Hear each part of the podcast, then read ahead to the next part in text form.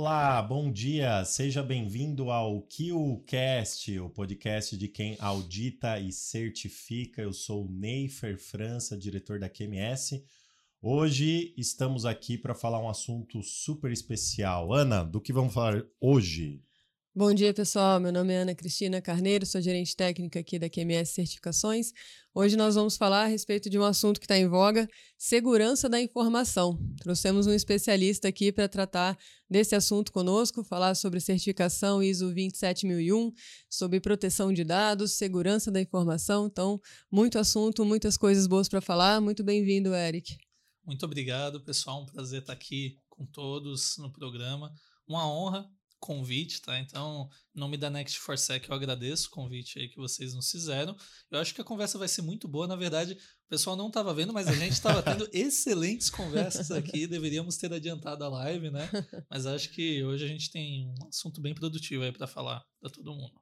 Muito bom. Acho que assim, para a gente começar, Eric, eu queria que você explicasse um pouco da sua experiência na área de segurança da informação, o que, que a Next for Sec faz é, dentro da área de segurança da informação, 27001, 27701.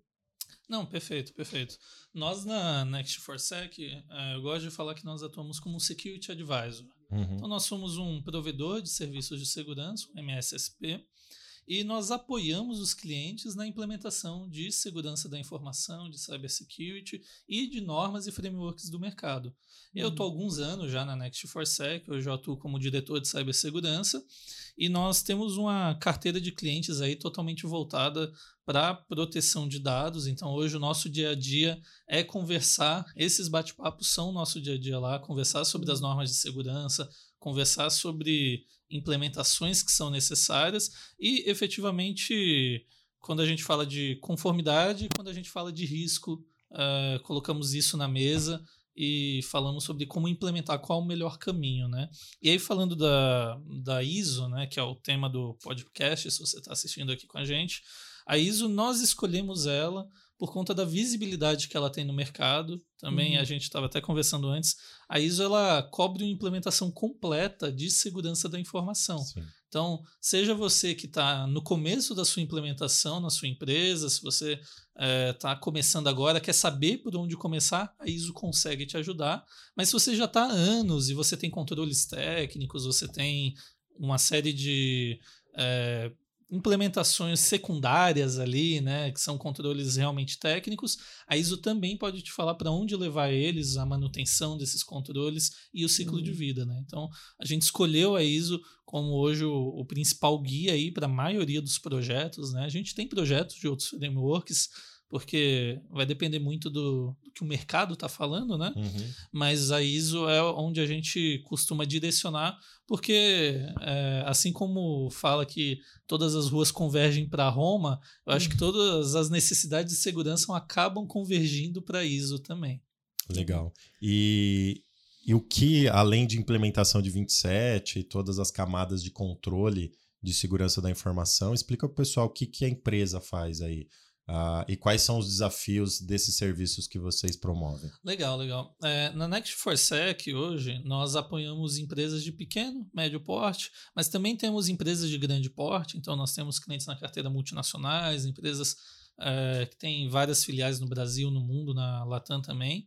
É, e nós temos um, uma série de frentes, né? mas todos voltados para a tecnologia. Uhum. Então, quando a gente fala de frentes de sustentação tecnológica, né, a parte de pegando a tríade de segurança, a parte de disponibilidade, a gente tem um braço voltado para a sustentação tecnológica. Então, sustentação de servidores em nuvem, sustenta, uh, sustentação de data center local, data center location, uh, gestão uh, de ativos, né? toda essa parte, desde o do suporte mesmo ao usuário, né? ao end user, até uh, sistemas, banco de dados e aplicações que os nossos clientes tenham, nós temos a parte de sustentação e disponibilidade para esses ambientes. Né? Eu falo disponibilidade porque é manter no ar, é ter redundância, é ter high availability, é você ter backup, né? disponibilidade, é, ter hot site, enfim. Então nós temos esse braço.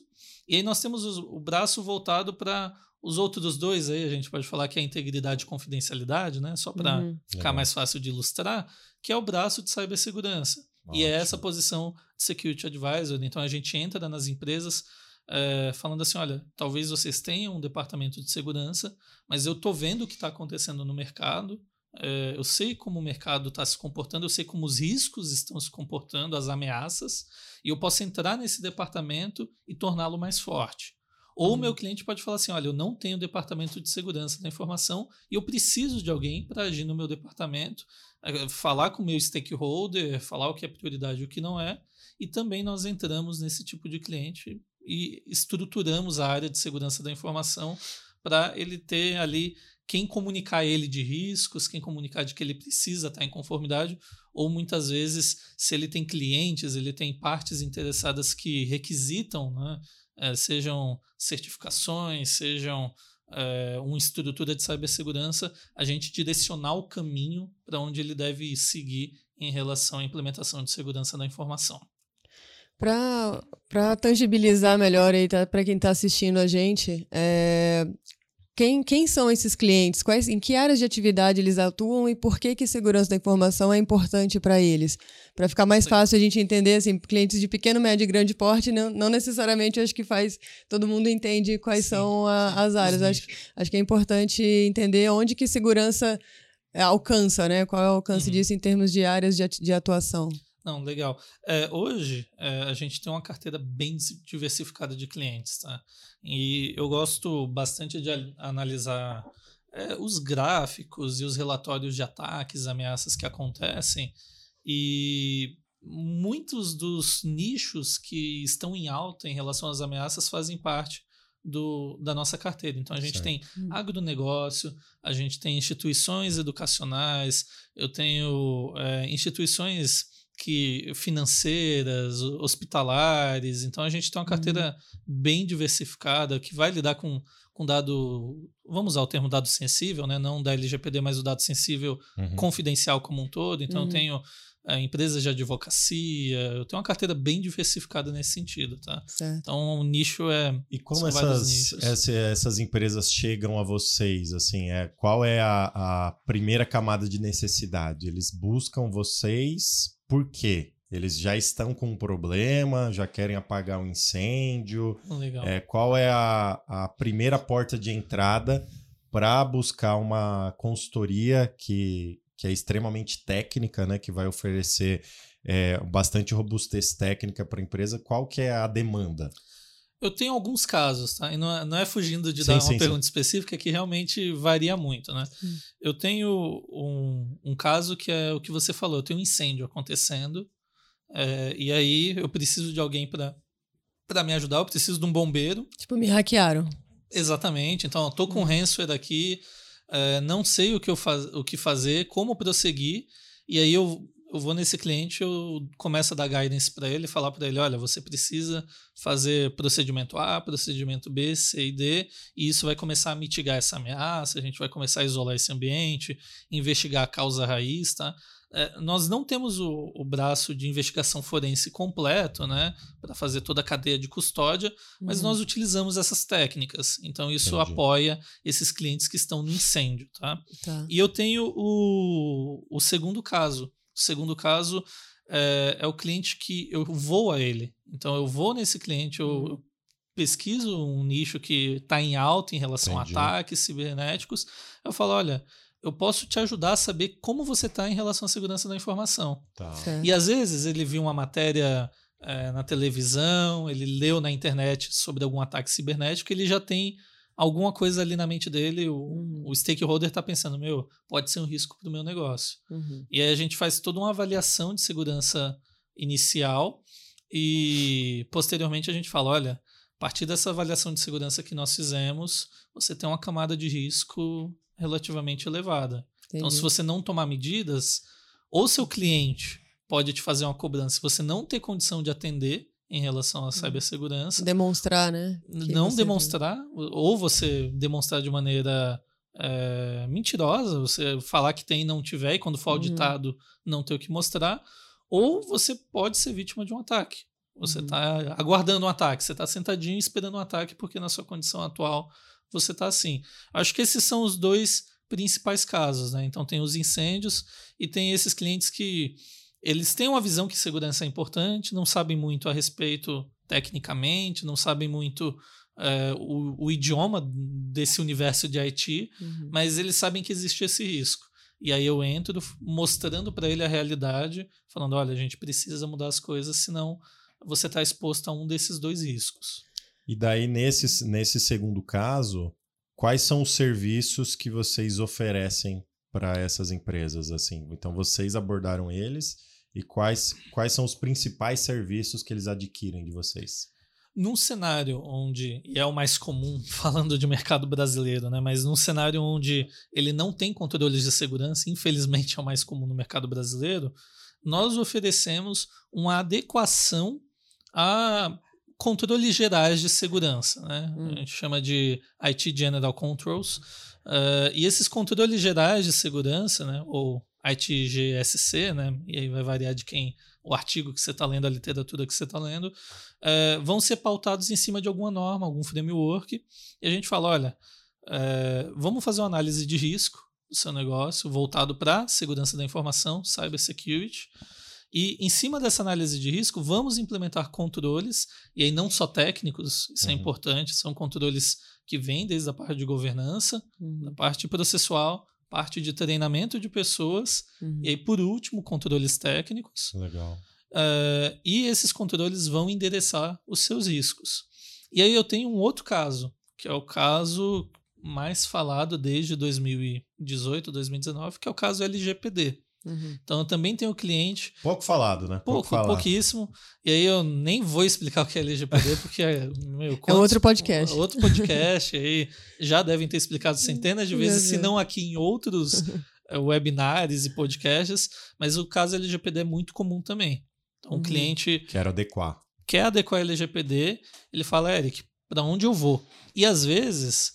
É, ele não fez nem o, os passos anteriores, né? Porque a gente faz implementação tecnológica, que é uma fase de uma implementação da LGPD que é muito mais extensa, né? Uhum. A gente tem toda uma parte de ajuste contratual, LGDPO, mapeamento de dados, e aí vai, não vou transformar esse, esse bate-papo em, em, aula de LGPD, mas é, e aí a gente fala, olha, calma, respira, precisa, e aí a gente direciona ele, ó, fala, isso também é necessário. Então, você não pode só ter controles técnicos, até porque eu posso pôr um controle técnico onde não precisa, uhum. se eu não uhum. tiver esses passos anteriores. Claro. Né? Então a gente faz um direcionamento ali para esses clientes que vêm da necessidade da LGPD. Legal. Então, uh, só para sumarizar aí para o público que está assistindo a gente.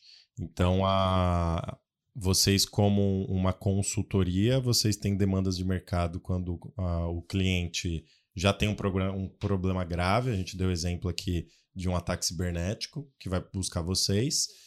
Tem o tipo de cliente que vocês abordam para fornecer para eles soluções de segurança da informação, né? É, e toda uma questão. E tem, obviamente, as empresas que buscam atendimento da LGPD. Exato. Nesses pipelines, em que momento seria importante para esses tipos de clientes, esse tipo de empresa que você comentou que é pequeno, médio e grande porte, em que momento que é importante a ISO 27001, segurança da informação? Legal, muito bom esse ponto. E uma coisa que nós chegamos à conclusão, uh, analisando o mercado e, e procurando o melhor caminho para implementar os controles de segurança, é que vão existir infinitas formas de você fazer isso. Né? Uh, só que o melhor caminho é um framework que é reconhecido no mercado. Tá. Por quê? Uhum. Porque se eu implemento de uma forma que não é tão reconhecida, talvez no mercado brasileiro, pode ser muito boa, né? E aí até falei um pouco da niche um pouco antes Sim. de começar. Você tem a niche, que são normas excelentes, de Sim. ponta, tem uma explicação muito boa de como fazer a implementação da gestão de risco, como fazer a implementação de controle de segurança. Mas qual é o reconhecimento no mercado brasileiro? Não o é global, né? né? O, o, global mesmo, né? Quando você sai ali do nicho sou parceiro do governo americano, Sim. já uhum. diminui o, o nível ali de aceitação. Né? E aí a gente olha para ISO e a gente vê uma cobertura muito boa, e a ISO 27000, né? A família 27000, mais especificamente a 27001, a gente vê uma cobertura muito boa sobre como implementar um programa de gestão de tecnologia da informação voltado para a segurança. Que legal. E esse programa, é, independente do nicho de mercado que o cliente esteja, ele consegue se adaptar porque é o que nós falamos, a ISO ela funciona como um beabá. Então uhum. ela é a cartilha ali do ABC para você, cliente que não tem nada, ou para você que já está avançado, ver onde você se encaixa e fazer essa implementação. Então nós chegamos a essa conclusão. Então, nos três casos de clientes, eu vou ter controles ISO que vão ser adequados. Porque o cara da LGPD ele também precisa de controles de segurança que vão se encaixar para proteger dados que pessoais. Prévio, né? Perdão? Uhum. Que deveria ser prévio à preocupação com a privacidade especificamente. Né? Exatamente. Né? Inclusive, no, no, no, formato da estrutura das normas, a 27001 de segurança da informação é a norma principal, a norma base, e a 27701, que é, trata de privacidade, ela é uma extensão né, da, da, da, segurança. E aí eu, eu vejo isso muitas vezes. O, o, cliente busca inicialmente tratar a privacidade porque ele precisa se adequar à LGPD, e aí ele olha para 27701, mas falta a estrutura inicial ali da, da segurança que ele precisa se respaldar inicialmente. Né? Exatamente. E esse é um ponto que eu bato muito na tecla no nosso dia a dia. Eu não posso começar lá na frente. Uhum. Eu tenho que começar pelo básico. Porque uhum. senão vão ficar uma série de buracos. Uhum. E aí, se futuramente ele for buscar uma certificação, ou se surgir algum risco que não foi mapeado, ele pode vir enfrentar problemas, sejam é, problemas regulatórios, né? Falando Sim. de é, legislação, sejam problemas de ataques, né? Então, o começo tem que vir da ISO 27000. Onde ela começa? Mapeamento de risco. Começa no inicial, né? Vamos criar essa estrutura de gestão de, de tecnologia da informação voltada para a segurança, né? Então, Sim. esses três casos, né? O cara do incidente, depois que a gente apaga o incêndio, vamos ver o seu básico, como é que está a sua implementação? Você tem algo Como chegou a isso, né? Em geral, não, né? Uhum. O cara da LGPD, ok, vamos te ajudar, então a gente direciona para que ele tenha condições de ter uma parceria jurídica que apoie Sim. ele com ajustes contratuais, tem uma parceria que o apoie com a inteligência do negócio, o mapeamento de dados, né? Saber uhum. onde está indo o dado. Mas vamos olhar o seu lá atrás, vamos ver como é que você está fazendo a sua implementação da sua gestão de segurança da informação. E o, o último caso que eu citei, quando a gente tem o case de fazer, ver o cliente, né? Oferecer, e oferecer para o cliente, primeira coisa que eu ofereço, ó, nós avaliamos, você tem riscos. Uhum. Mas para você tratar esse risco aqui, a gente tem que voltar uns passos, estabelecer um programa, uhum. fazer uma análise de risco. Opa, ah, agora vamos tratar esse risco, né? Então, é, igual eu falei, né? A gente fala que todos os caminhos levam a Roma e no fim das contas todos esses casos levam a ISO 27001 que uhum. a gente uhum. acaba indo, recorrendo a ela para fazer uma implementação de segurança. Legal. E você acha que a gente até conversou um pouco nos bastidores, né? É, muita gente assiste a gente aqui de diversos ramos de atividade, mas o nosso principal público aqui é qualidade, compliance, uhum. até o pessoal que trabalha com 27 também. É possível uma empresa é, de médio porte, vamos falar um exemplo aqui, uma empresa de médio porte, que ela nunca pensou em segurança da informação, ela tem as coisas básicas lá, um acesso à senha para entrar no computador, tem um servidor, enfim, tem alguém de suporte técnico lá ajudando, né? é, o cara que configura a impressora, né? Tem isso daí. Uhum. É, é possível essa empresa de médio porte é, certificar na ISO 27001, fazer essa transformação dentro?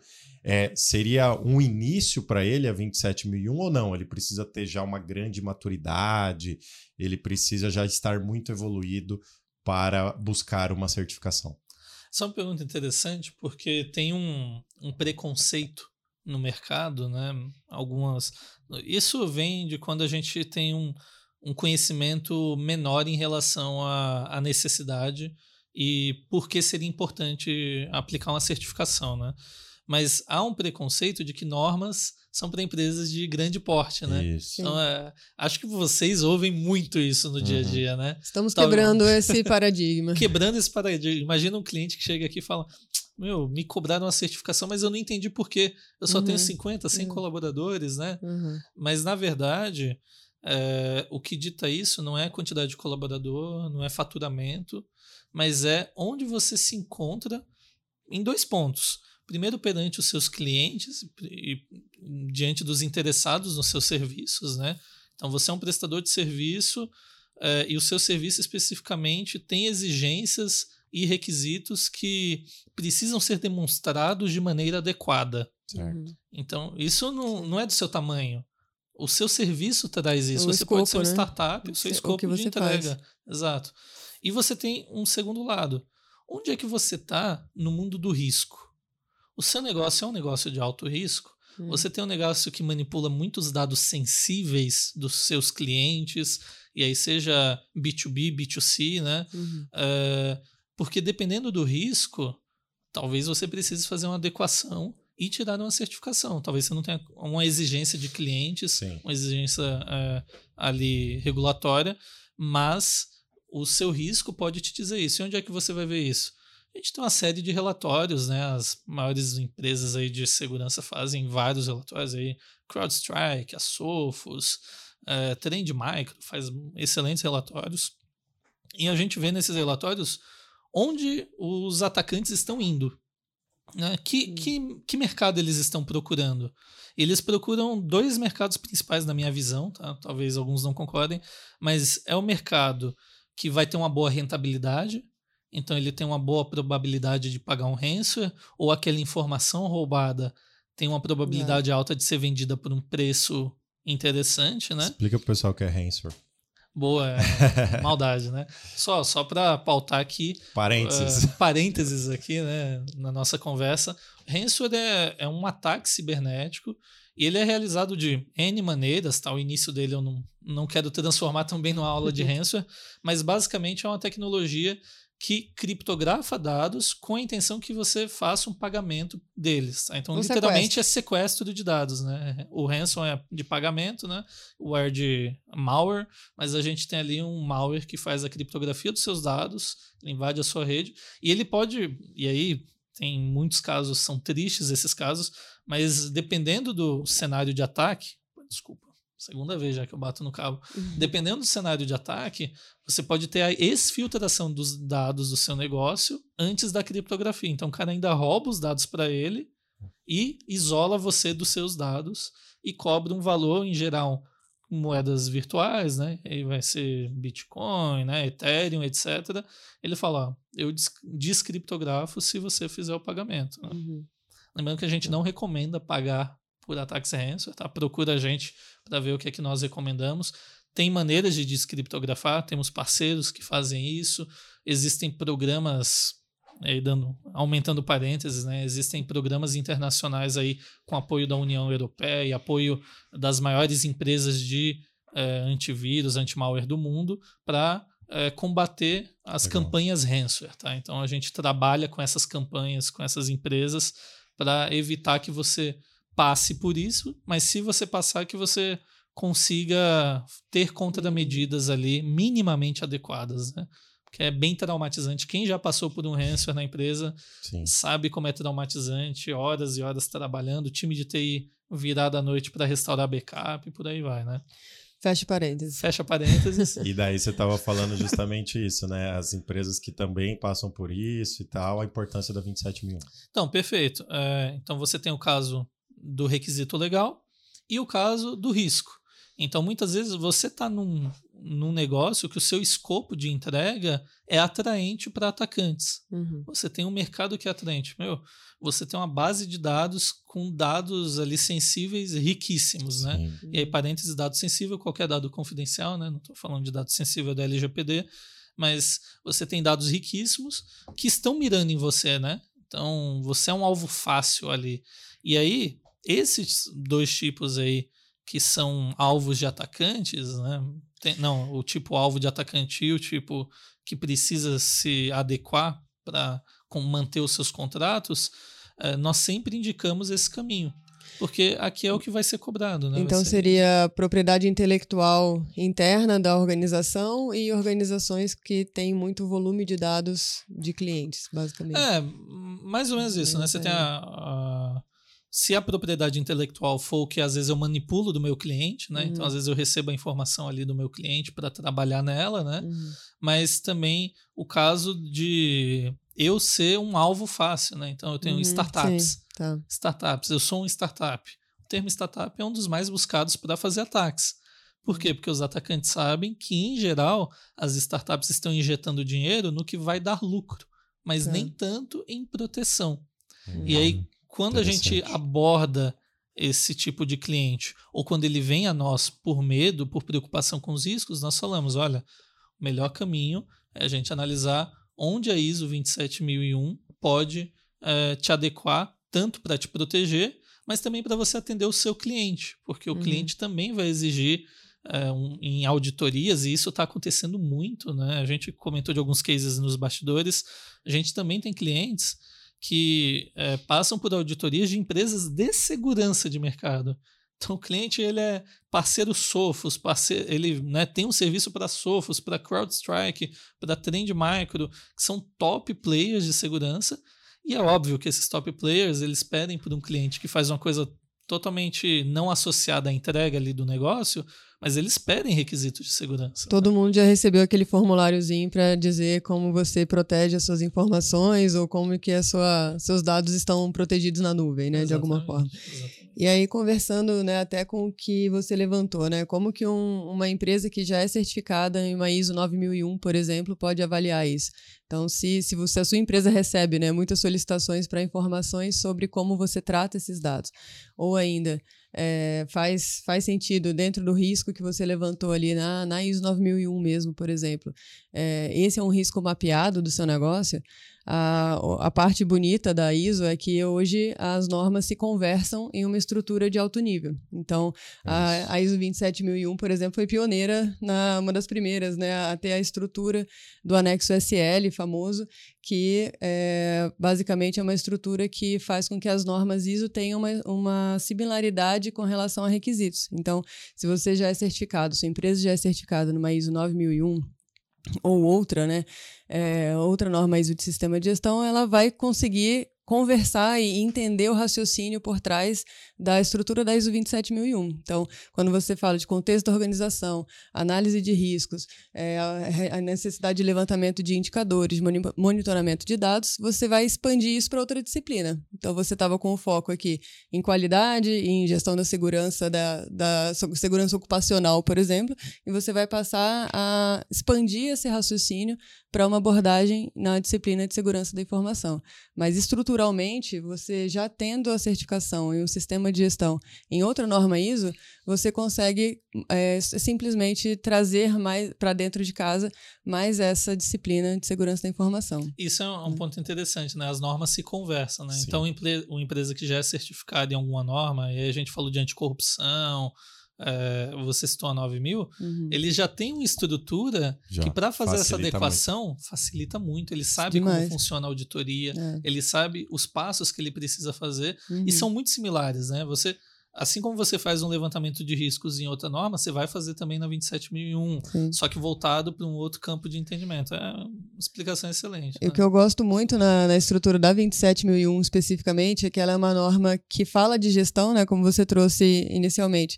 Você vai conseguir trazer para o seu cliente na consultoria e a gente é, verificar como, como ele montou a estrutura de governança dele, então, dentro dos requisitos lá do, do 4 até o 10, né, da, da base da norma, mas eu gosto da 27001 porque ela também tem um lado prático muito importante que normalmente o cliente de tecnologia é, já, já olha para aquele checklist que é o anexo A, que é, o, que é a base Perfeito. da 27002, né? Isso. Ele já vai olhar lá os controles, controles, e geralmente os clientes mais técnicos eles vão olhar diretamente para o controle, né? Ah, isso aqui eu faço, não faço, faço, não faço, tem, não tem.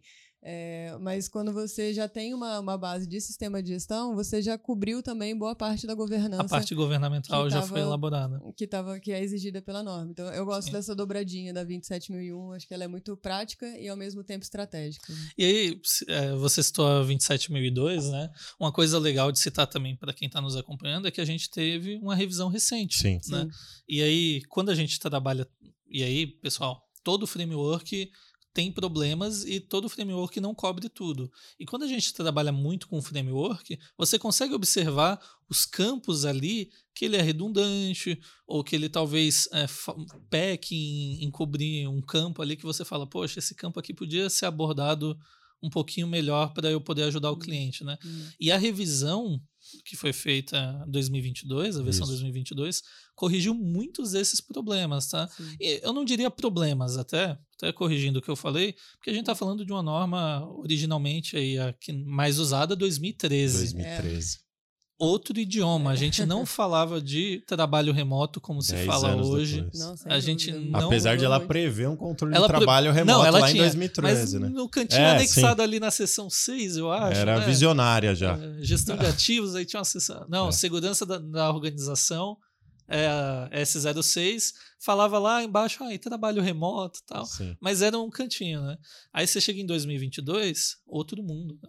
Mudou não tudo. se falava no Brasil, pelo menos, privacidade de dados pessoais. Não se falava é, tanto, é, não, né? Não, não existia GDPR, mas lá é, para fora, né? Aqui fora. a gente não. não mais para grandes multinacionais que tinham clientes europeus e tudo mais. Exato. Inclusive, até o, o Wilton, ele falou aqui pra gente no chat, ó.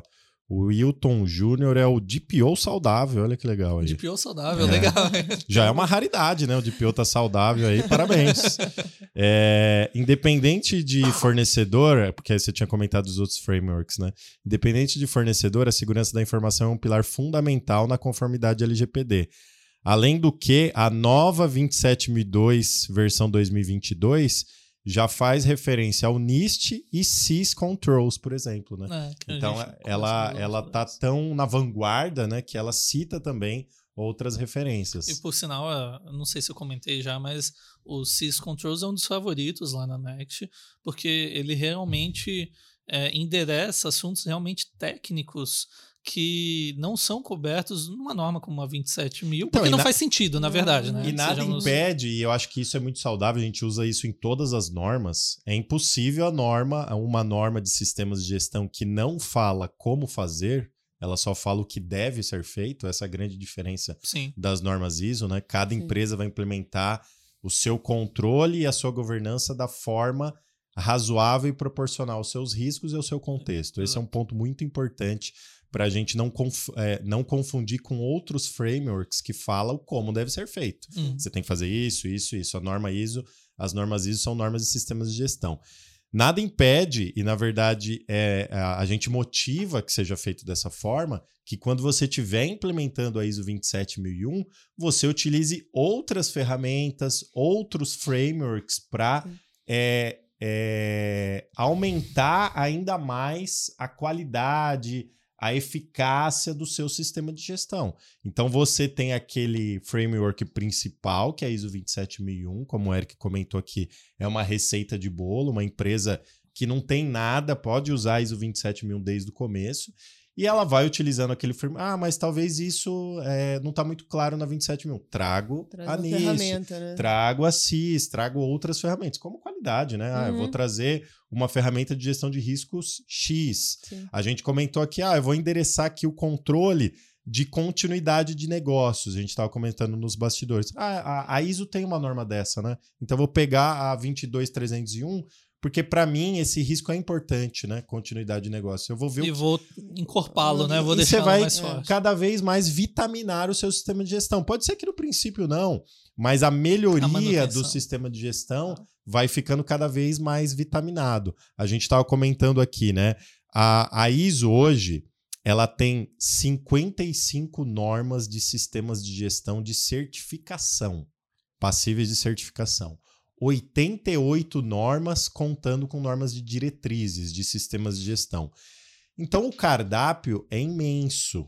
Uma empresa é, de pequeno, médio e grande porte resolve qualquer problema de gestão interna por normas ISO de sistemas de gestão. Perfeito. Então você abre esse cardápio e vai escolher aqui o seu assunto, qualidade. Não é à toa que é tópico da faculdade. É se você está fazendo administração, se você está fazendo faculdade financeira, é, a hum. maioria vai trazer normas ISO porque elas resolvem esses problemas, Sim. elas endereçam é, problemas de gestão de múltiplos negócios, né? Uhum. A gente está falando de segurança da informação, mas o seu negócio tem uma norma que vai te atender para a gestão dele, né? Isso que é muito interessante, né? E nos seus uhum. clientes, quando eles passam por essa transformação de sistemas de gestão, implementação da ISO, a gente vai falar um pouco de vocês também que, que estão implementando a ISO 27000 internamente. Como que é essa transformação? Quais são as principais dificuldades que eles enfrentam na implementação da 27? É, quais são as principais barreiras, os principais paradigmas para ele sair do ponto A para o ponto B, que é a certificação, que lembrando que é apenas um ponto de partida, né? Quando você recebe o seu certificado. É, a jornada é cada vez mais longa. Exatamente, né? Porque é, é um ciclo de vida, né? Então você não implementei, larguei. Ah, não, você não implementou, então. Uhum. Esse é o primeiro ponto. Mas, é, falando de dificuldades que a gente enfrenta, eu acho que, olhando num, numa matriz é, de pessoas, processos e tecnologias, é muito fácil implementar processos, é muito fácil. Você analisa o negócio do cliente, é, você vê o que mais se aplica, você negocia com ele qual processo é o melhor para ele e você cria o processo. Hum. Falando de tecnologias, a gente tem um cardápio de tecnologias infinito que podem facilitar o trabalho dele, podem aumentar a segurança dele. Então é muito fácil escolher essa tecnologia e encaixar ela ali. Mas o mais difícil é adequar pessoas em uhum. todas as camadas do negócio. Porque você tem a camada do operacional, e o operacional muitas vezes está vendo a entrega dele. Ele não está vendo é, toda a super, ele não está vendo a big picture, né? Não está vendo o quadro geral ali da empresa, onde a empresa está no mundo, que aquele contrato só vai ser viabilizado porque precisa dessa norma ou porque a gente é, pode ser a próxima vítima de um ataque. O operacional, em geral, não está vendo isso. Uhum. E eu em todas as camadas a gente lida com isso. É uma, a resistência das pessoas a primeiro entender a importância participar conosco da implementação, porque é fundamental que todas as áreas estejam envolvidas, seja qual ISO for, você precisa de uma participação das áreas, e aí, pegando a 27, a família 27 mil de exemplo, né? É, segurança da informação conversa muito com RH. A gente tem uma comunicação com o RH é assim, a gente, nós temos de ser melhores amigos. Uhum. Só que às vezes o RH não entende por quê. Por que, que o time de TI e SI tá vindo aqui no RH falar como eu devo fazer um offboarding, como eu devo fazer um onboarding, uhum. é, qual processo eu devo criar. Então, essas situações, essas resistências que acontecem em cada camada, elas são dificultadores na implementação. Mas elas não são maiores do que quando a resistência é executiva. E isso acontece bastante também. Então, às vezes, você, o executivo sabe que tem é, o risco, ele já mapeou aquele risco, e por outras demandas que o executivo tem, por outras frentes de negócio, né, é, eles acabam não participando da implementação. Uhum. E essa não participação, é, em geral, quando o projeto não é top-down, você tem uma resistência muito grande das pessoas. E o contrário também é verdade. Os projetos mais bem-sucedidos que nós temos é quando o executivo entendeu que essa implementação coloca eles em outro patamar como negócio, coloca eles perante os clientes, sejam atuais, sejam futuros, perante segurança de dados, né, contra ameaças, eles entenderam, olha, e essa implementação é né? fundamental. Uhum. E aí quando eles assumem essa responsabilidade e participam, e aí a participação não é estar no dia a dia fazendo a entrega, mas é o apoio executivo, né? E não também não só orçamentário. O orçamentário é muito importante, mas o apoio mesmo é de conscientizar as pessoas da empresa, o projeto deslancha. E são os melhores projetos que nós temos. Então, o, o principal ponto assim de dificuldade em quase todos os nossos projetos hoje é resistência das pessoas e nós uhum. trabalhamos para combater ela. Então, não que nós façamos uma pausa no projeto, mas o nosso projeto ele contempla uma conscientização do começo ao fim e aí a sustentação disso voltada para mudar a mente dos colaboradores, mudar a mente, fazer com que eles entendam, vejam a big picture e consigam apoiar na implementação.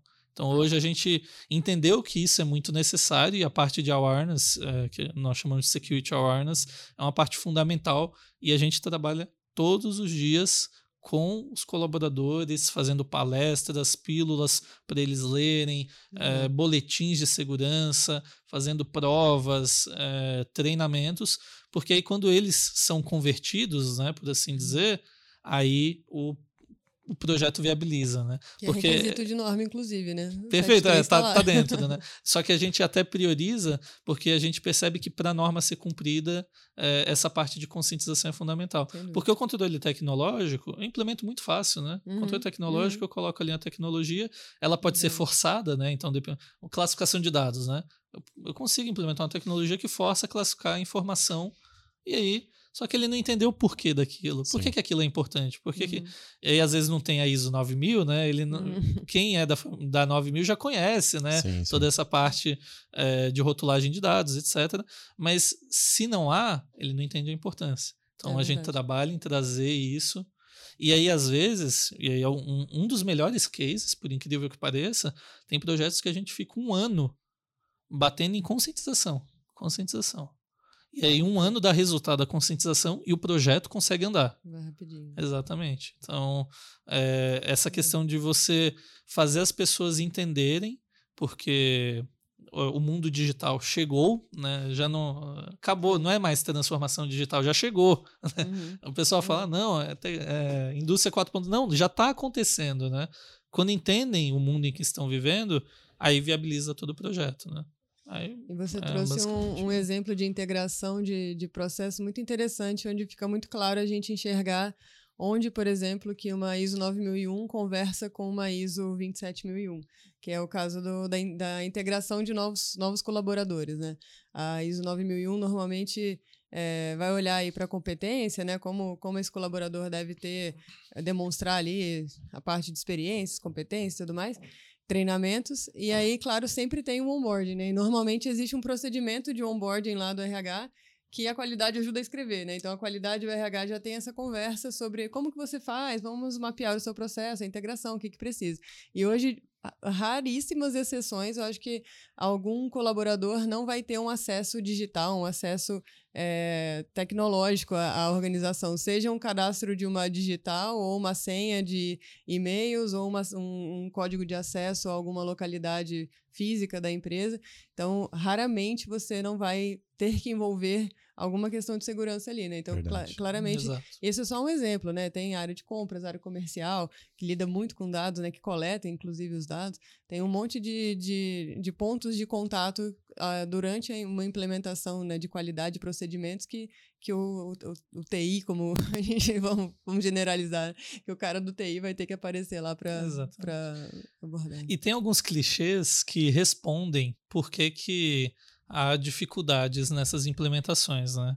É, um, talvez, e aí o maior clichê, eu estou tentando escapar deles, né? Fugir da LGPD, fugir do ransom, mas é, o, o preconceito com relação ao TI acontece em muitas empresas ainda, do TI ser só um gasto e só um provedor ali do computador, do, é, do sistema, né? Tem que deixar o sistema no ar, ah, o sistema caiu culpa do TI. Uhum. E essa imagem, às vezes, e às vezes o próprio TI se coloca nessa posição também, né? Uhum. Não, não é eximando ninguém de culpa, mas é, o TI às vezes se posiciona de uma forma em que o, o negócio não o vê como estratégico Sim. e isso afeta a implementação da segurança da informação.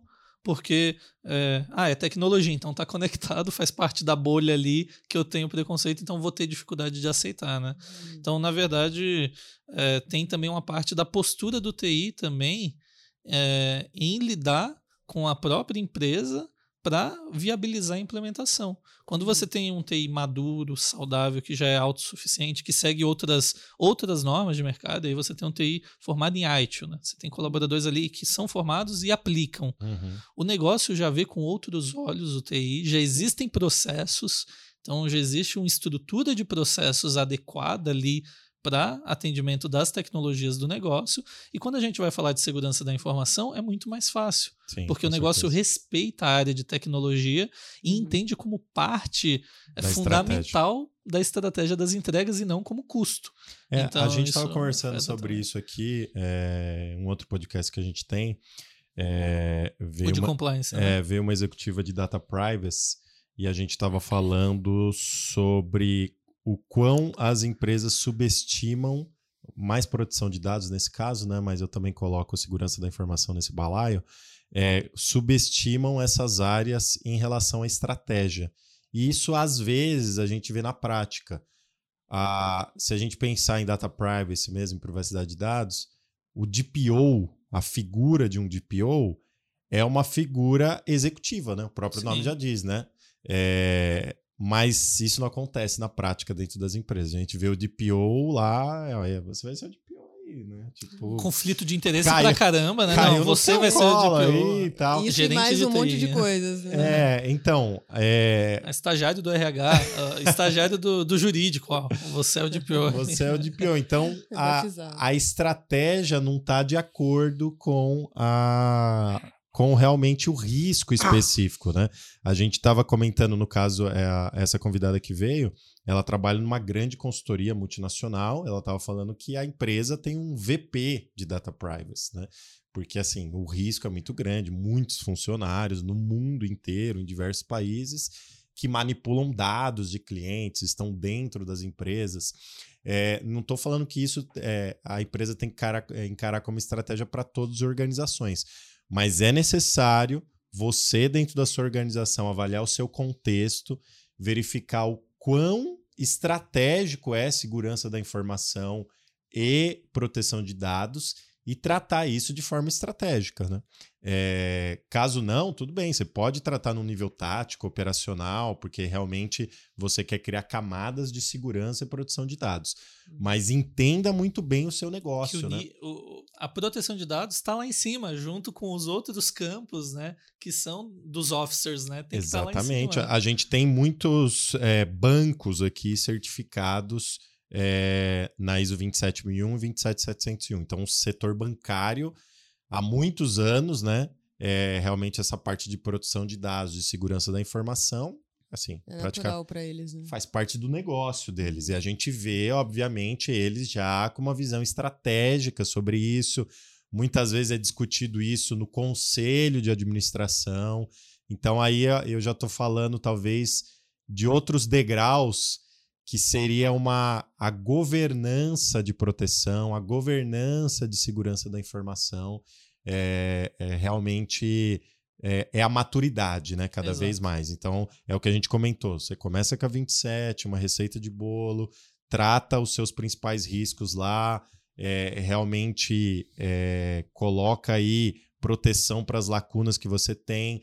Depois, num segundo momento, você vai utilizando outros frameworks para vitaminar aquela segurança da informação. Sim. Dependendo do seu negócio, você vai jogar isso para cima, que é uma questão estratégica. Né? A própria ISO ela tem uma norma de governança corporativa, que é a ISO 37000, 37000.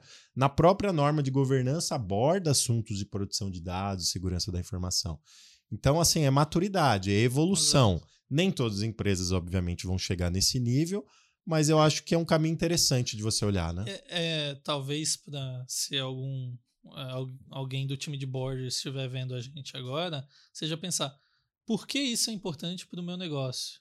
E se você chegar à conclusão que é importante, você tem que estar tá conversando sobre isso em nível estratégico. Sim. Né? Então, ah, realmente, eu lido com privacidade de dados é, como instituição, é minha entrega, é o que dá o capital do meu negócio, ou não, realmente, eu tô na superfície de ataque, eu tô no epicentro do, do furacão esperando que uma cadeira bata em mim a qualquer momento aqui e cause um dano ao meu negócio. Ou os dois, né? Se essas respostas são sim a ambas as perguntas, então você tem que conversar em nível estratégico com os outros membros do board e direcionar essas ações, né? Não precisa ser um banco para fazer esse levantamento, Exato. não precisa ser uma instituição é, multinacional, é, mas você levar a sério isso e entender que isso pode trazer benefícios, lucros e te proteger, tanto uhum. perante clientes quanto perante ataques, vai elevar o patamar da sua empresa para outro nível, né? Essa é a verdade. Mas eu achei um, um ponto interessante que você falou sobre vitaminar a norma, né? Tem um conceito que uh, tem um parceiro de segurança nosso que eu gosto bastante, aí eu deixo até o conselho de trazer aqui, viu? Bruno Guerreiro, um excelente palestrante aí de cibersegurança, mas ele sempre comenta assim: conformidade e segurança real não são a mesma coisa. Uhum. Ah, mas como assim? Se eu tiver em conformidade com a ISO, eu não estou seguro? Não, calma, também não estou falando isso. Mas não necessariamente estar em conformidade com a norma te traz segurança real. E não necessariamente ter segurança te traz conformidade com a norma. Exemplo uhum. prático, a gente estava falando dos controles técnicos, né? Sim. Eu posso ter um monte de controle técnico implementado, mas a falta de uma série de controles governamentais tiram a minha conformidade com a norma, mas eu, eu posso estar seguro realmente sem estar Sim. em conformidade com a norma. E o contrário é verdade, né? Eu posso ter controles ali que cobrem a norma e a maleabilidade da ISO permite isso, eu ter controles ali que me adequam tanto da parte de governança quanto controles técnicos.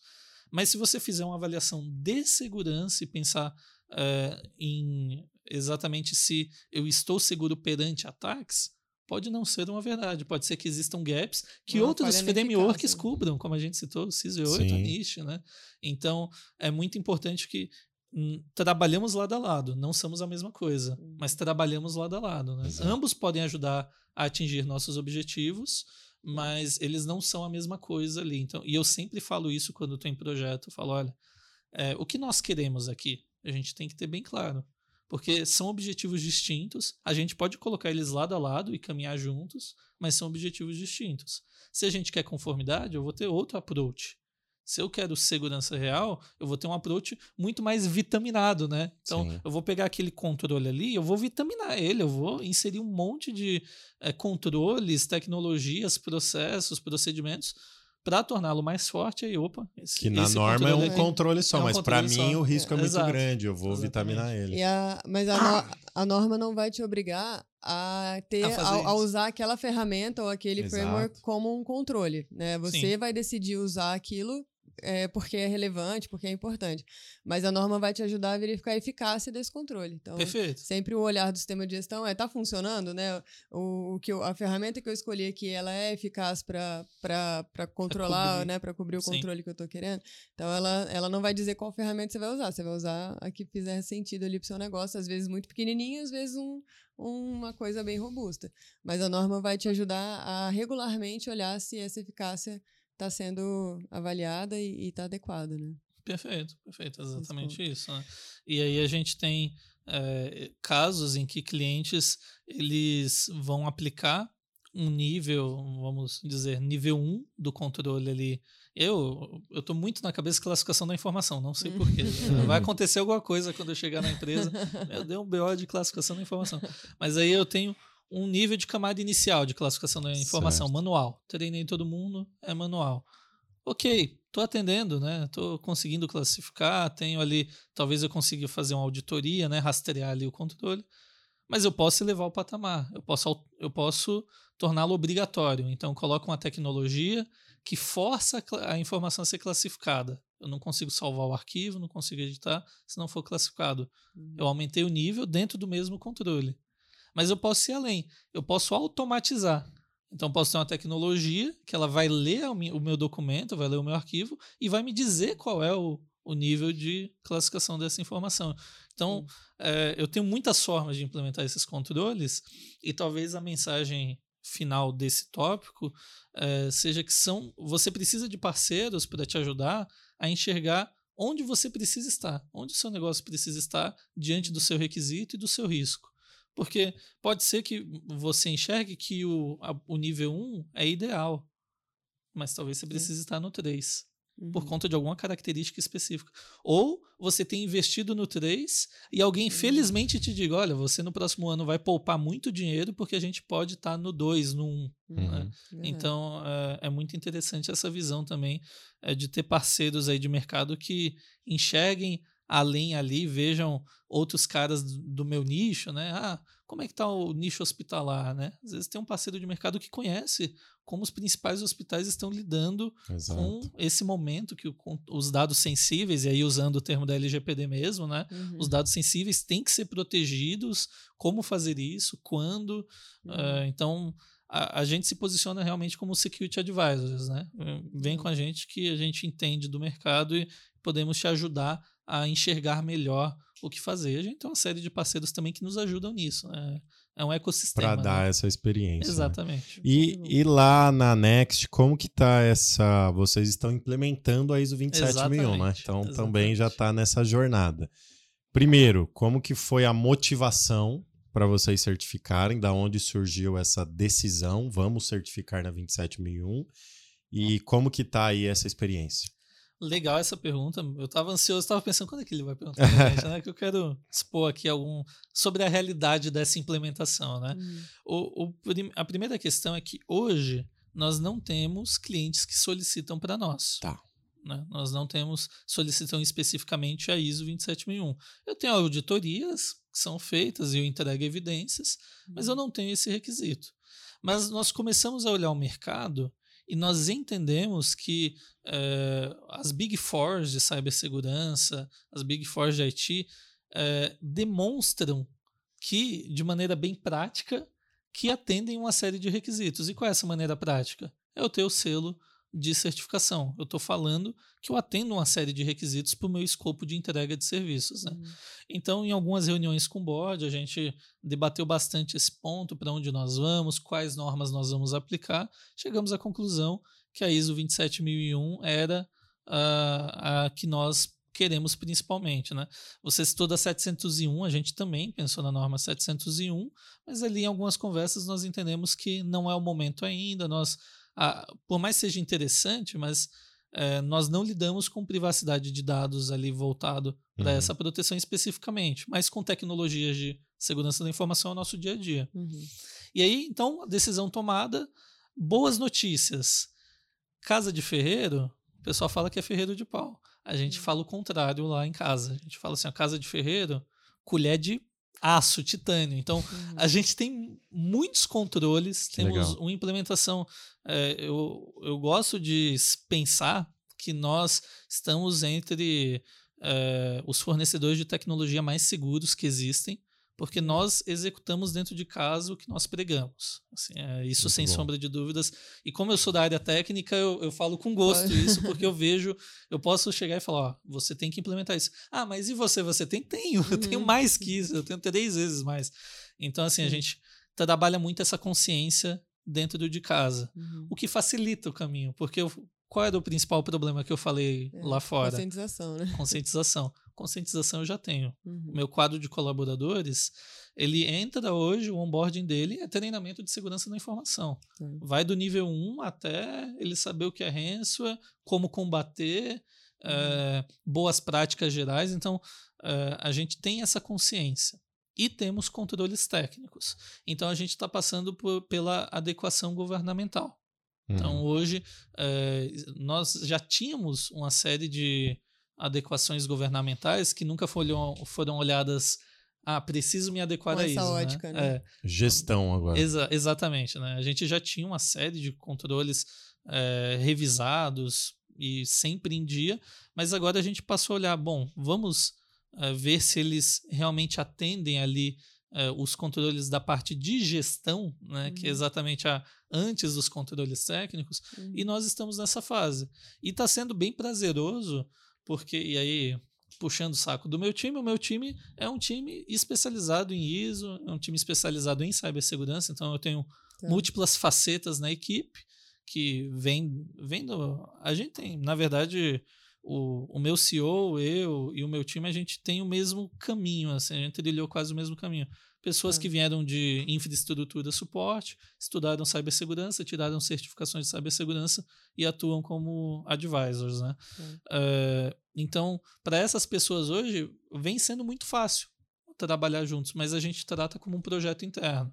Então não, hum. não é jogada a esmo. A gente montou um cronograma, apresentou esse cronograma, é, apresenta milestones de onde nós queremos estar é, e a entrega final. Então, para nós, assim, vem sendo bem não confortável, porque é desafiador. Sim, com certeza. Porque você olha para dentro de casa e fala, pô, eu tenho que fazer para mim agora. Uhum. E é, teoricamente eu não estou sendo pago por isso, né? Porque em geral quando eu faço, eu estou né? cobrando, né? Agora eu estou fazendo para mim mesmo. Uhum. Mas é, tirando esse lado do desafio, vem sendo bem produtivo olhar para dentro de casa e falar, poxa, a gente vem trilhando um caminho correto até agora, que está uhum. permitindo a gente cumprir com o que a gente espera que seja a certificação futuramente. Né? A gente falou dos desafios, né, das coisas que são mais difíceis de, de implementar no meio do processo. É, pensando no outro lado, né, no lado do benefício, o que, que vocês ou os clientes que vocês é, ajudaram a implementar o sistema de gestão, colhem como benefícios de, dessa jornada que tecnicamente já estava muito bem coberto, mas agora, com, olhando para a estrutura da ISO, falou, poxa, isso aqui a gente não fazia tão bem, essa, esse, essa ferramenta que a gente não usava tanto. Muito boa a, a pergunta, Ana. Eu acho que é, eu tenho alguns benefícios em alguns campos. Hum. Olhando no campo interno, o campo interno, então dentro do meu negócio, não do meu, né, do, do negócio dos nossos clientes, hum. é, você passa a ver o TI e o SI com mais seriedade. Tá. E o Ótimo. TI e o SI, ele começa a automatizar mais coisas porque ele é mais organizado. Né? Hum. Porque os controles que são implementados, eles permitem que é, ambos os times eles tenham uma organização maior e com essa organização maior, o trabalho também se torna mais produtivo e prazeroso.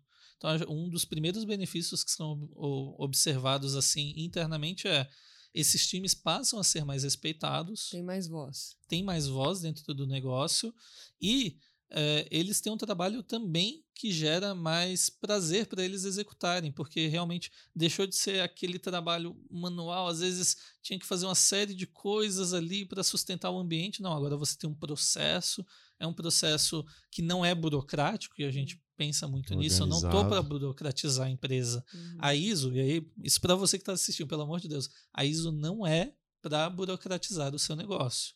Ela é para viabilizar um programa de segurança da informação. Obviamente, aí, trazendo isso da literatura, né? Segurança da informação puxa a funcionalidade do negócio. Isso é uma verdade. Só que a gente não está puxando até a funcionalidade zerar. A gente está pondo até onde a balança ali se equilibra. Né? Então, esse é o primeiro benefício. O segundo benefício é que esses clientes eles passam a ser vistos pelo mercado com outros olhos. Tá. Então, o mercado, seja um cliente certificado, seja um cliente que. E aí, vamos pegar um exemplo, né? É, eu posso não ser uma empresa grande, mas eu sou fornecedor de uma multinacional. Uhum. E aí, quando eu sento com o CISO daquela multinacional, quando eu, CISO com o time de, quando eu sento com o time de auditoria daquela multinacional, é, eu entendo o que eles estão falando, eu uhum. tenho os processos que eles estão requisitando, para o cliente, do meu cliente, aquilo é uma maravilha. Você não Sim. fica fragilizado, né? Perante uma, uma empresa muito grande que você às vezes nem sabe do que, do que, que ele está falando Exatamente. ali, né? Você se sente humilhado, humilhado. lá numa reunião. Meu, vou ter que me matar para entregar isso. Não, acabou isso. Uhum. Então, é, você começa a falar naquele nível. E uhum. isso é saudável para o contrato com o seu cliente. Sem ah, dúvida. Porque o CISO vai passar um relatório para os outros officers de que aquele fornecedor é seguro, né? Uhum. Aí na reunião ali que ele fizer a auditoria de fornecedores, também faz parte da ISO, né? É, ele vai falar: ó, esse fornecedor está adequado. É um é diferencial competitivo. É o diferencial ele. competitivo. Então você tem esses dois lados. Internamente, é, você vê um aumento no nível ali da maturidade dos clientes e para os os clientes deles, né, e aí aumenta, expandindo a cadeia ali de fornecedores, etc., uh, eh, também o, o, respeito aumenta uhum. e com o respeito você tem mais oportunidade de negócio.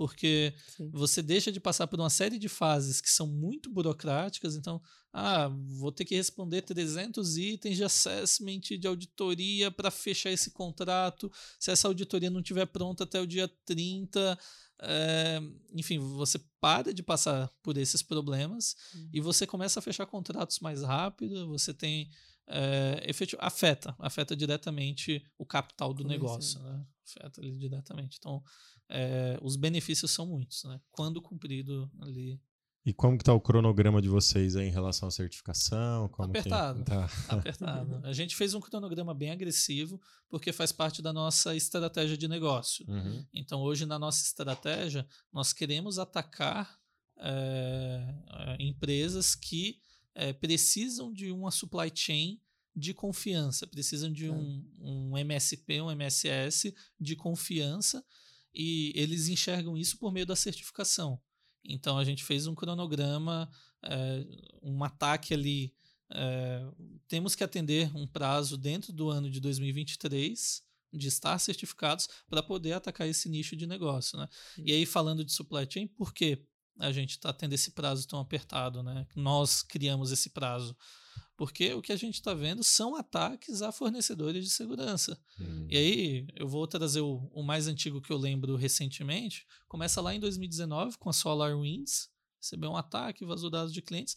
Mas o que a gente está vendo é, de organizações que são supply chain e são de tecnologia sendo atacadas Verdade. e vazando dados é infinito, né? Meu, nomes que eu venho à mente rapidamente: Slack, Git, é, a SolarWinds que eu citei. A gente está com um boato, né? Não é um boato, assim, a gente acredita que seja mas a, a Sonda Haiti, né, que é do Chile, hum. que é uma das maiores fornecedoras de TI aqui da, da Latam, foi atacada por ransomers, né? Então, tem outros fornecedores aqui no Brasil, e não é nem hum. apontando o dedo, mas é, hoje o, o, nosso nicho é foco. Porque estamos eles sob ataque. estamos sob ataque. Os atacantes enxergaram que as empresas de TI têm os acessos. Uhum. Então, se eles tiverem colher de pau dentro de casa, eu estou dentro de onde eu quiser. Tá. Né? Então, nós observamos isso e falamos: temos que ser agressivos é, e vemos uma oportunidade de negócio também, porque à, medida que esses nomes vão surgindo, clientes também vão procurar Sim. parceiros de confiança. E nós claro. é, temos, como eu falei, temos orgulho de dizer dentro de casa que nós temos um ambiente confiável e nós queremos mostrar isso, evidenciar isso para esses clientes. Muito bom, muito legal. Bom, bastante gente participando aqui no chat. Legal. Tá, o pessoal tá gostando do assunto aqui. Muita mensagem pra gente. É, deixa eu dar uma olhada em algumas coisas que a gente tem aqui, ó. O, o Anselmo perguntou aqui, ó. Uh, poderia discorrer um pouco sobre a certificação TISAX e sua referência frente a 27001? Hum. Bom, a TISAX vem da questão automotiva, né? É, o, o ambiente automotivo, é, eles normalmente fazem protocolos próprios e não é diferente aqui com a TISAX. Então, é, basicamente, é, ela ela é parte da 27001, né? São menos controles, focado em alguns riscos principais aí do âmbito automotivo. É, uma empresa já certificada na 27001, ele tira de letra aí a questão da TSAX, é, mas é bem nichado, é bem específico aí para o setor automotivo. Né? É isso, esse conceito que você falou, né, de pegar alguns controles é, que, por exemplo, da 27001 e inserir em outro requisito nicho, né? acontece né? muito, né? Uhum, a gente tem o um exemplo da SOX, por exemplo, uhum. né? A SOX, para quem tem mercado aberto aí no, nos Estados, Estados Unidos, Unidos, né? A lei, ela tem o quê? É, três linhas de requisito, né? Eu li recentemente uhum. novamente. Você tem. É, são dois parágrafos associados à gestão de TI. Primeiro parágrafo, você tem que ter controles gerais de tecnologia e o segundo uhum. parágrafo, você tem que auditar os conteúdos de tecnologia. Não está falando o quê. Aonde, né? Então, o que é que as organizações fazem? É semelhante à, à TSAX. É, eles pegam ali controles que se entendem como essenciais. Relevantes para aquele relevantes, segmento, né? Extraem da ISO, extraem da ISF, extraem é, de outros frameworks e inserem ali naquele segmento. E aí uma empresa que tem experiência ali naquele nicho vai acabar auditando, né? Uhum. Isso né? e acontece uhum. não só com, com essa norma, mas com outras, né? Sim. Exato. Os casos, mas realmente teve muito comentário, viu, pessoal? Muito legal. o André Olders aqui, ele tá falando lindo demais esse cara. Meu Deus do céu. André tem história, Mano. vários anos trabalhando. Meu Deus, a esposa aí, dele né? tá aqui no é. backstage. Eu não sei se rola algum uma relação afetiva aqui. Uma fé. É, o Newton tá falando um tema interessante é pra gente aqui, Ana. Ó. Hum. Soube que existem normas ISO de autodeclaração. A, a, poderia, poderiam dizer se é um bom caminho iniciar adequações de segurança tendo como base a 27001 e fazer uma autodeclaração de conformidade? Newton, a, essa autodeclaração realmente ela foi bastante discutida, principalmente no início dos anos 2000. Né? É, eu acredito aqui dificilmente, a, e a gente estava conversando aqui no, nos bastidores, acho que esse é um ponto importante de a gente explorar um pouquinho melhor. A certificação existe não para ajudar você naquele processo. As normas de sistemas de gestão existem para ajudar vocês naquelas temáticas, né? 27001, 9001, qualidade, meio ambiente, segurança, compliance, todas as temáticas aqui que nós discutimos aqui na QMS. Então, se você quiser melhoria dos seus processos, basta você implementar as normas e sistemas de gestão. E a certificação, ela existe para quê?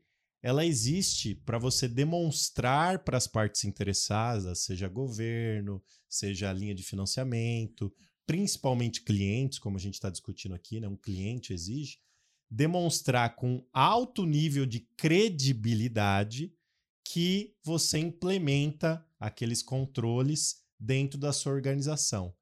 E quando você envia um certificado para uma parte interessada, ela vai olhar aquele certificado, verificar que, primeiro, é um, um, organismo de certificação reconhecido e com credibilidade, verificar que aquele certificado tem acreditação, e com isso ele vai acreditar né, que aquele certificado demonstra justamente a um, uma situação dentro da sua empresa. Demonstra que você Porque está um conforme. terceiro foi lá verificar. Né? Exatamente. Então, a, existe essa credibilidade, esse peso da credibilidade. Hum. Uma autodeclaração é aquela expressão que nós temos, né? La garantia sou eu, né? Então, a, pode ser feito, mas você há de concordar comigo que quando você mandar para uma parte interessada, já é uma coisa nossa, né, do ser humano, a gente já vai duvidar daquele processo. A gente vai inferir que você está autodeclarando que tem o processo. Aí eu acredito que não faz muito sentido, né? Você pode só, se você fazer uma declara autodeclaração, não faz muito sentido. Você simplesmente implementa o sistema de gestão da sua empresa e toca. A necessidade de certificação é demonstrar credibilidade sobre um tema específico. Quando você faz uma autodeclaração, a credibilidade está em xeque. Já viu quando alguém se autodeclara presidente de uma nação, os problemas que dá, né? Então, é, fica um pouco complicado, né? Tem que ter Sim. evidência, né? Eva, então, exato. em geral, a, a, autodeclaração, só complementando, vai exigir evidências. E a facilidade da certificação é não ter que dar tantas evidências, né? Uhum. Então, exato você, ah, eu auto me declaro, ok, mas eu quero evidências. Eu vou, então, é... não mudou muito se você não tivesse se autodeclarado, né? E se uma parte interessada precisar é, ter a segurança, né, a credibilidade no que você está falando, ela vai te auditar de Exato. forma. Então, então, no fim das um, contas... Um organismo de terceira parte vai fazer isso de uma maneira independente e com reconhecimento global. Né? Essa, essa é a diferença Exatamente. principal. E global mesmo, né? Sim. E aí, recapitula quantos países são aderem a ISO? É, a gente estava conversando aqui nos bastidores, né? São 178 países signatários 170. a ISO, né? Quase a totalidade das Quase nações. a totalidade, né? Hum. Assim, reconhecidos pela ONU, se eu não me engano, e aí, pessoal, vocês estão na internet, eu não estou na internet, dá um desconto.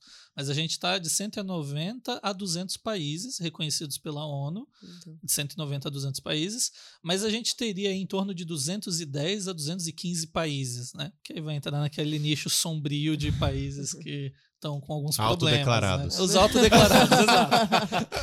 Mas é, é, quase a totalidade, né? Então você está falando de abrir o mercado internacionalmente. Você está falando de se abrir para o mercado internacional e, e, atender qualquer país, basicamente, se for um requisito da no, a norma para aquele mercado. Né? Garantindo que seu certificado vai ter o selo de acreditação, né? Isso Exatamente. é um diferencial. Exatamente. O Thanos está comentando aqui, a gente estava falando aqui justamente aí sobre segurança da informação, ataques, ele falou quem nunca passou por um risco que jogue o primeiro Avast. Muito bem, muito bem. É, na verdade, assim, o, o aceitar o risco faz parte sim, também, né? Sim. A gente prevê aceitar riscos, claro. contanto que é, seja feito um trabalho de se mapear ele e se enxergar se ele pode se tornar um risco mais crítico futuramente ou com probabilidade maior, né? Uhum. Eu tô é dando uma embelezada aí no comentário, mas é Faz o, parte, né? O nosso, nosso colega aqui, auditor Rogério Finelli, ele está falando, a ISO 9001-2015, ela tem uma, o item 853, tem uma nota falando que cliente ou provedor externo podem incluir material, componentes, ferramentas e equipamentos, instalações de cliente, propriedade intelectual e dados pessoais. Então, a própria ISO 9001 cita lá dados pessoais. Interessante ponto. Finelli Como... sempre cirúrgico aí na, nas entrelinhas das E ele falou um outro muito legal. O Rogério, é o Rogério Finelli, né? Isso. né? Ele falou um outro muito legal. Existem três tipos de empresas, e eu vou roubar essa frase, tá, Rogério? Hum. As que sofrem ataques cibernéticos, as que vão sofrer e as que estão sofrendo. Gostei bastante, Rogério. Às vezes estão sofrendo e não sabem. Estão sofrendo e não aí, sabem. É, aí é crítica. Né? Muito bom, muito bom. É, o Anselmo está aqui de novo, né? O problema não é seguir normas ISO, e sim quando temos normas específicas, como VDA e ATF, 16949, é, BQS. É, o Anselmo deve ser da área automotiva, da área automotiva aí, né? Então, tem, tem realmente bastante. Então, dependendo da área hospitalar, tem muito hospitalar, isso, né? Normas específicas. Vai ter que se adequar. Mas como que a gente está falando, a ISO 27001 ou qualquer norma ISO, ela vai ser o framework mãe, o principal. Por exemplo, na sua área automotiva tem lá a 16949, que foi baseado lá atrás na ISO 9001, que lá atrás foi um vertente da QS 9001. Aula de história aqui da ISO, Ana, olha só. É, continuando aqui, ó. É, e, e, talvez seja um desdobramento natural é, mercados específicos terem requisitos específicos Sim. de segurança, porque Sim, aí, quando você está pensando em segurança automotiva, né, segurança da informação dentro do, do ambiente automotivo, está considerando que foi uma indústria que evoluiu muito em termos tecnológicos, né? Patente. Né? Eu não posso Imagina. ter. A gente teve recentemente incidente da Ferrari, né? E é parece verdade. que vazou uma série. Meu, eu não posso perder a patente de um motor híbrido né? Imagina. Como a Ferrari faz o motor segredo, híbrido, né? Segredo intelectual, né? Imagine, então, hum. é, Imagine é destinado... a Tesla, quanta informação deve ter lá. é uma empresa muito mais de, de, de informação do que de tecnologia, tecnologia né? Exatamente. De, uma montadora Exatamente. de carros, né? O Lucas está falando aqui, bom dia, ótima transmissão, está perfeita. Deve ser parente aqui do pessoal da produção, tá querendo puxar o saco do pessoal. É, continuando aqui, o ser humano é o principal ativo informacional de uma organização. O pessoal é bom, filosofando hein? aqui Esse é também. É bom, porque eu costumo falar quando é, eu estou fazendo implementação é, de proteção de dados. É, como nós podemos mensurar a confidencialidade de um dado que eu sei da minha empresa? Hum. Né? Eu tenho informações na minha mente que são altamente sigilosas do meu negócio, assim como vocês, assim como quem está nos assistindo. Uhum. Só que a partir do momento que eu coloco isso no papel, eu coloco isso em um documento, aí começa o ciclo de vida, né? Mas tudo é. começa no ser humano, né? No fim das contas. É verdade. E a, a ISO 9001 tem um requisito para isso, né? O conhecimento organizacional, salvo engano, 76. Rogério Finelli, me corrija, por favor. Cita a norma, por favor. É, que, que, que traz isso, né? Como que você faz o download da cabeça, do que está na cabeça das pessoas que estão ali, para algo que seja produtivo, prático e um conhecimento que seja da organização, seja ele confidencial, sigiloso, né, ou não. Exato. Mas como que você traduz tudo que, que faz parte ali, né, que permeia, uh, e principalmente questões de segurança, elas são, são muito críticas Sim. nesse sentido, né. É, a ISO 9001 não vai entrar nessa seara de, de, de tratar confidencialidade, mas sem dúvida ela vai é, exigir que a organização pense como que essa como que esse conhecimento esse, esse conteúdo né que faz parte do, do dia a dia das conversas das, da, das discussões ali do que é estratégico para a empresa está, está dentro do que é registrado de alguma forma da organização. Perfeito. Né? Para você não perder isso quando alguém vai embora. Perfeito, perfeito, Ana. E até um ponto que eu acho interessante a gente citar aqui é que surge uma pergunta: será que no fim das contas, depois de todo o investimento, depois das horas, dinheiro, trabalho investido nessa certificação ou na implementação dos controles mesmo que não certificando, é, estarei protegido contra qualquer tipo de ataque ou perda contratual? E a verdade é que não. Não, você só não. reduz o risco. Você reduziu o risco. Mas a gente está falando do ser humano. O ser humano é o elo mais fraco, né? Posso pôr um monte de controles técnicos, processuais, administrativos. O ser humano cometeu um erro ou inseriu informação onde ele não deveria, né? Saiu do computador dele. É o risco residual. Exatamente. Risco residual é ser humano. O Newton está falando sobre isso aqui, para a gente fechar aqui ah, os comentários. Vejo bastante informação sobre o valor das normas técnicas, acho que ele está falando da ISO, né? Pouco ou nenhuma sobre o custo da implantação e manutenção, repassando em preços a clientes das organizações. Segurança implica em custos.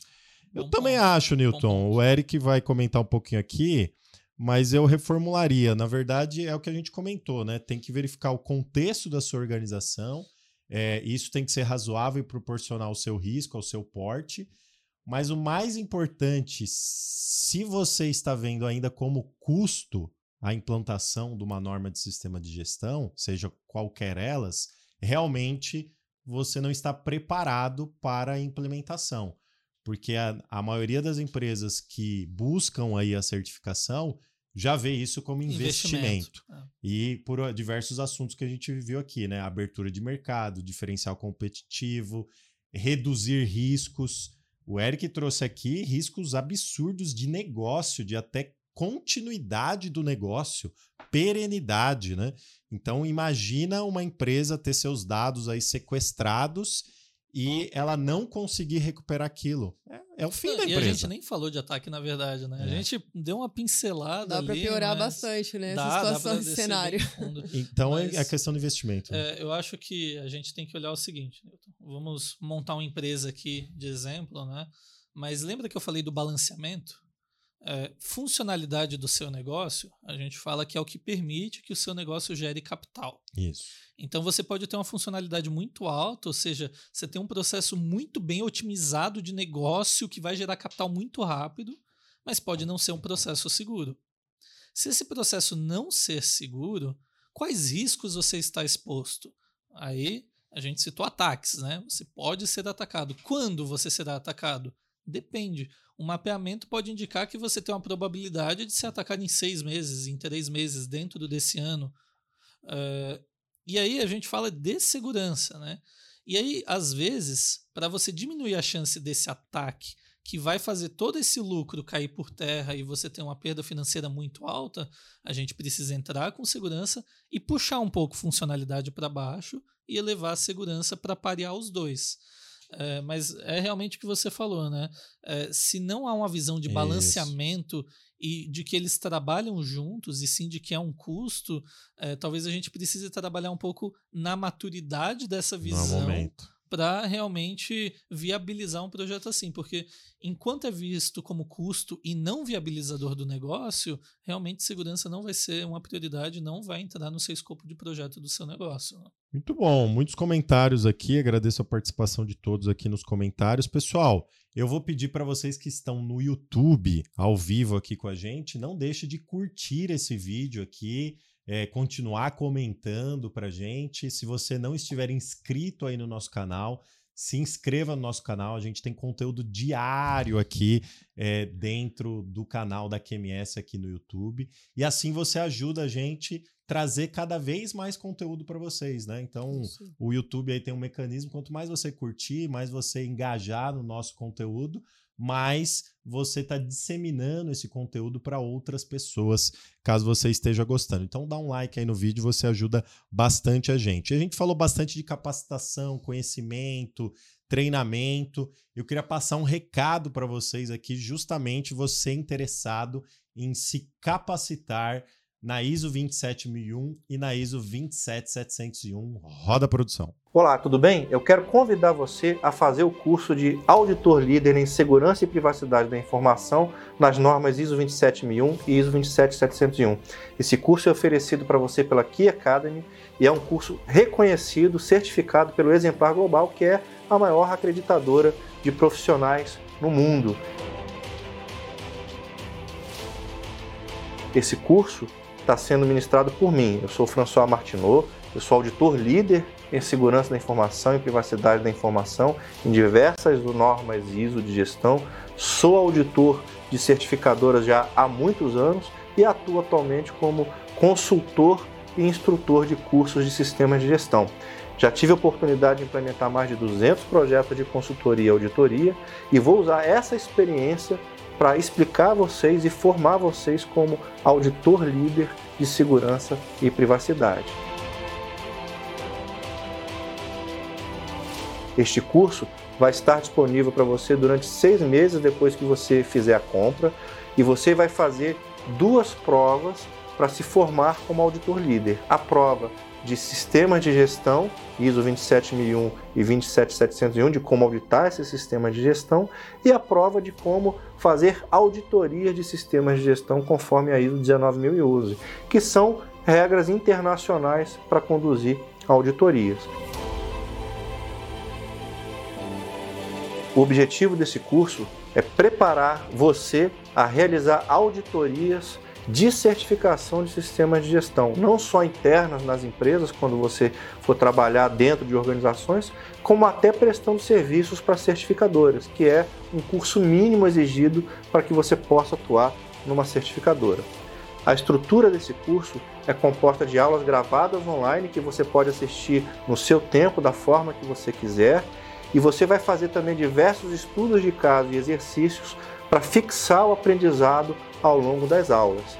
Além de mim, outros instrutores vão estar falando aí de módulos específicos para te ajudar a entender todo esse conceito que gira em torno das auditorias de sistemas de gestão de forma geral e, em particular, sistemas de gestão de segurança e de privacidade da informação.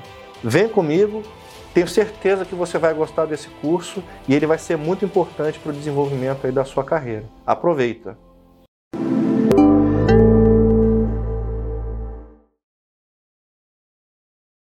Muito bem, então você viu aí o teaser do nosso curso de auditor líder da ISO 27001 e 27701, 27001 na versão nova já 2022. Curso esse acreditado pela Exemplar Global. Aí o recado do François, nosso instrutor do curso, um dos maiores especialistas do país na ISO 27001 e 27701. Então aproveite aí essa oportunidade para fazer o curso e se capacitar nessa norma. Bom, Eric, infelizmente estamos aí já na reta final aí do nosso podcast, passou bem rápido aqui, Passou então, voando. então já deixa aí para a gente falar um de cybersecurity, ataque, você viu que o pessoal gostou bastante aí O pessoal desse, gostou. desse Isso tema. porque a gente só pincelou, É, né? Assim, eu Sim. realmente tentei não não ser o cara técnico aqui, mas vale aí talvez um outro bate-papo aí no nosso canal, no Next 4 Sec, para entrar, fazer um deep dive aí de Muito bom. ataques, hackers, esse mundo é, que o pessoal gosta de conversar de cybersecurity. Para encerrar aqui o podcast, a gente pede sempre para o convidado é, uma indicação de um livro que a gente coloca lá na nossa biblioteca do Instagram. Então, Ah, se legal. você ainda não conhece, entra lá no nosso Instagram, arroba QMS Brasil, vai no destaque, lá tem o destaque biblioteca. Então, é indicação de todas as personalidades aqui, indicando um livro. É, um livro aí para indicação da nossa biblioteca. Eu vou manter no assunto que a gente conversou hoje, tá? Eu podia trazer um livro aí da, de experiências de vida, filosofia, mas no assunto que a gente conversou, o livro Cybersecurity, Attack and Defense Strategies, do Yuri Diógenes e do Erdal Oskaya, tá roubado comigo, do Lucas, meu CEO. Ele nem lembra desse livro, já tá comigo há um tempão. Espero que continue assim, desculpa, tá, Lucas? Mas é um livro excelente e ele é um livro agnóstico à framework e à tecnologia. Ou seja, ele não não vai falar ali só de um e não vai puxar a sardinha só para um lado, né? Uhum. Mas ele mostra onde uma estratégia de proteção de segurança deve começar em uma organização e o que é interessante você fazer. Então Legal. ele vai falar: olha, você pode fazer isso se o seu negócio precisar disso, você pode fazer isso. Ele é um livro é bem técnico, mas ele é uma, é uma leitura bem legal. E, e foi uma leitura bem técnica porque eu estou estudando para CISP. E o outro livro que eu indicaria seria o da CISP também, tá bom? Tá bom. Aí, Muito bom. é uma leitura Legal. mais técnica. Tá lá depois no nossa biblioteca no Instagram. É, e uma frase aí é, que você usa como mantra, que você tem aí para a gente caminhar para o encerramento aí antes do resumo da Ana. Legal, muito bem, gente. Então, para vocês pensarem, tá? Eu gosto de falar isso muito quando eu faço algumas palestras, a gente tem um programa de palestras, etc., os webinários. Eh, tudo que a gente conversou aqui, nós falamos sobre negócios. Mas será que é só para os negócios? Não. Quando a gente fala de segurança da informação, proteção de dados, cybersecurity, nós também estamos falando sobre proteger a vida de cada um de vocês. Então, boas práticas de segurança são aplicáveis no dia a dia, quando você acessa a sua conta do banco no celular, quando você salva o seu, a sua senha em algum lugar que não é seguro. Então, nós sempre falamos isso em nossas palestras. Então, os conselhos que nós damos, as conversas que nós tivemos, e segurança da informação não é só para o negócio, é para as pessoas. E se aplicadas de maneira ideal, podem tornar sua vida mais segura contra ataques voltados a vocês. Muito bom. Ana, resume esse papo pra gente aí que o pessoal tá ansioso aí no seu resumo. Acho que o Eric trouxe um, um, ponto muito relevante que a gente acaba não, não conversando aqui dentro da, da norma, mas conversa muito com o que a gente tem como missão dentro da QMS, que é fortalecer a sociedade através das certificações. Então, a gente quer fortalecer as empresas, mas o, o olhar final é para a sociedade. Né? Então, quando você tem empresas que se preocupam com segurança, elas, a gente está, na verdade, cuidando de cada cuidando um. Cuidando das né? pessoas. Né? E, e, por mais que, que pareça muito longe, é, é, é, a, é a prática, né? é o dia a dia. Quando uma organização tem essa, essa consciência, essa preocupação de não só dar continuidade para o negócio dela, mas sim é, garantir que, que ela não vai é, danificar de alguma forma o outro, né? Isso para a gente é, é a nossa missão, é o que a gente quer fazer enquanto certificadora e é o que a gente quer que os nossos clientes se preocupem junto com a gente. Né? Então, aqui a gente trouxe é, elementos importantes que vão ajudar você, sem dúvida, a pensar o quanto que a segurança é relevante para o seu negócio, né? Primeiro, o Eric trouxe elementos muito importantes aqui para análise de risco. Então, se você já tem, sua, sua, empresa já é certificada em qualquer norma ISO, você já tem uma, uma mentalidade voltada para risco, com certeza você já tem uma matriz de riscos aí. É, se você ainda não mapeou o risco de segurança, acho que é a hora de incluir isso dentro do contexto da sua organização. Hoje, dificilmente uma organização não vai ter é, um, alguma esbarrar de alguma forma em, em segurança e, e, proteção de privacidade de dados. É, isso deve fazer parte da sua matriz, independente da disciplina de certificação do seu negócio. E se isso for mais relevante para o seu negócio, você entender que estrategicamente você deveria estar olhando mais para isso, é, existem empresas muito, muito relevantes aí que podem ajudar a sua organização a cuidar disso, olhar de, com um olhar de especialista. E sem dúvida vocês podem contar com a QMS como parceira de certificação para ajudá-los a, a, manter essa, esse sistema de gestão fluindo e ativo e eficaz. Né? Esse é o objetivo da implementação de uma ISO 27001. Muito então, bom, muito bom. Foi muito bom esse papo. Eric, onde o pessoal encontra aí você e a Next 4 Sec? Legal. Primeiro eu quero agradecer, tá, Neifer? Foi um prazer vir aqui fazer essa conversa, representar a Next 4 Sec. Um prazer também, um bate-papo excelente. A gente iria horas e horas a fio aí conversando sobre isso. Mas para nos encontrar é, no LinkedIn, barra Next4Sec, tá bom? Security Intelligence, é, você vai achar o nosso perfil. E aí no LinkedIn você vai achar as nossas matérias, tem o nosso blog, next4sec.com, tá? Então é next4sec.com barra blog.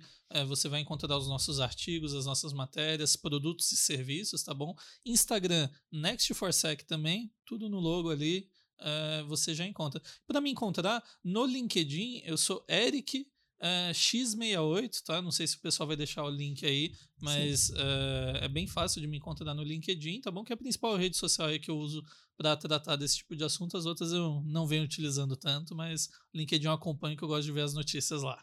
Muito bom, muito bom. Lembrando para você seguir a gente também nas redes sociais, arroba QMS Brasil, pode seguir a gente também lá no LinkedIn, Neifer França, Ana Carneiro. Eu também produzo bastante conteúdo lá no Instagram, então arroba NeiferBF é, você consegue ver os bastidores aqui do KillCast. Eric, muito obrigado. Obrigado, Ana, mais um episódio. Um prazer. a gente se vê numa próxima. Tchau, tchau.